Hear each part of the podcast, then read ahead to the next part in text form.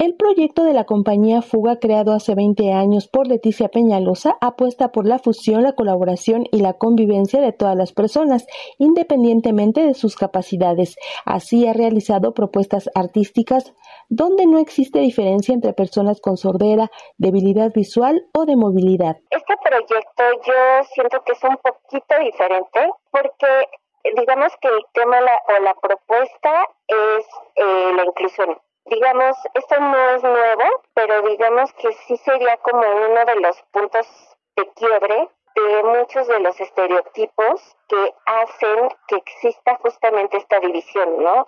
O sea, existe, o sea, como los gremios o como el grupo en el que pues yo no me junto con el otro grupo o yo no lo conozco, o yo no sé, no me meto con el otro, ¿no? Este proyecto es justamente lo inverso, convivir con el otro tal y como es. Para celebrar este vigésimo aniversario presentará el espectáculo Mundo Paralelo, Danza para Grupos con habilidades mixtas. Después tenemos otra visión a otro mundo, de que sería el mundo del silencio y cómo el silencio hace que se transforme el tiempo y la percepción.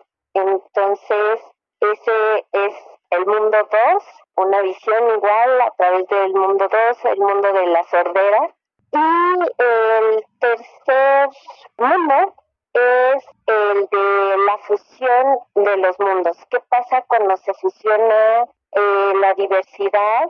Coexisten, colaboran, cuentan unos con otros y el efecto que realmente es engrandecerse unos a otros y engrandecer al mundo. La cita es el 21 de septiembre en el Teatro de la Ciudad Esperanza Iris. Para Radio Educación, Alejandra Leal Miranda.